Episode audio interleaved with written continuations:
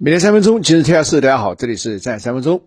北京时间明天凌晨啊，四月一号凌晨，上海浦西地区要正式进入封控了。如果一切顺利的话，要到四月五号才能正式开封。那么这已经是第二个阶段了，先是浦东，然后是浦西。上海作为中国最大的城市，也是世界有影响的一个城市啊。这个连续九天时间里面，先后进入到封控阶段，既是事出无奈，同时也让人感到有遗憾。也有唏嘘，事出无奈非常好理解，因为呃防疫压力比较大，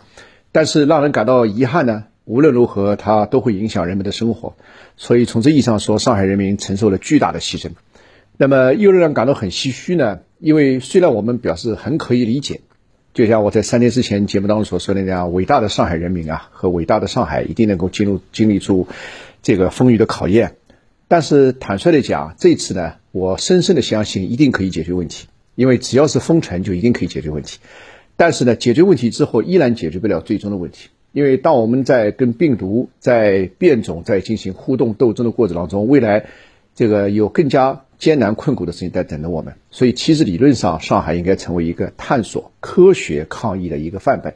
当然，目前事出无奈，到了这个阶段已经是几近失控，我们可以理解。但是，希望在这一次风波过了之后，上海依然能够承担起。这个探索科学防疫，以为未来全中国至少是这个在与病毒呃互动过程当中如何科学抗疫提供一个有益的经验。另外呢，这个浦西显然它的这个历史地域和规模较浦东会更大，所以今天晚上开始，我也作为一个上海人啊，也深深的祝愿我的上海老乡啊，这个能够一切平安啊，呃，大家都辛苦了，也。希望大家能够，呃，经受住这个呃考验，经受住这个艰难困苦。但是同时呢，这几天我们在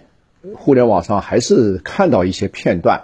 还是有一些让人很心痛的事情发生。这个说实在，在每一个城市在抗疫过程当中都会有发生。比如说孕妇啊得不到及时的这个治疗啊啊，包括前几天上海有一个护士呃身患哮喘没有得到及时治疗而这个死亡。呃，这次还是遇到一个小区门口有一个，这个据说有一个哮喘病人需要急救，幺二零救护车还没来，门口的小区门口的警车不愿意提供帮助，啊，警察同志也无动于衷。从忠于职守的情况来看，无可非，人们无可厚非。但是从人情人心的角度上来说，其实我觉得还是可以值得思考。呃，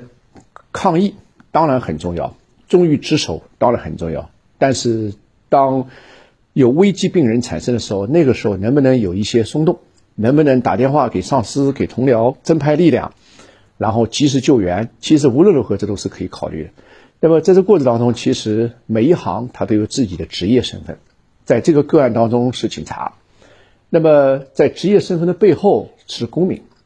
在公民身份的背后是人。所以我想，其实我们每个人他在社会中他都有不同的角色，至少有这个职业身份、公民身份和人的身份。职业身份毫无疑问，他是一个忠于职守，无可非议，别人没有办法对他提出苛求。作为一个公民呢，他就有守望相助、公民精神；作为一个人呢，他就有人性和人情。所以我想，这到底是先有职业身份，呃，后有公民身份，最后是人的身份，还是先有人的身份？才有公民身份，才有职业身份，听上去很抽象、很哲学，但其实我也愿意拿出来跟大家一起思考。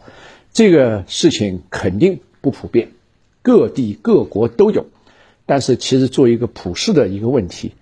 思考一下，至少没有坏处。好，谢谢大家。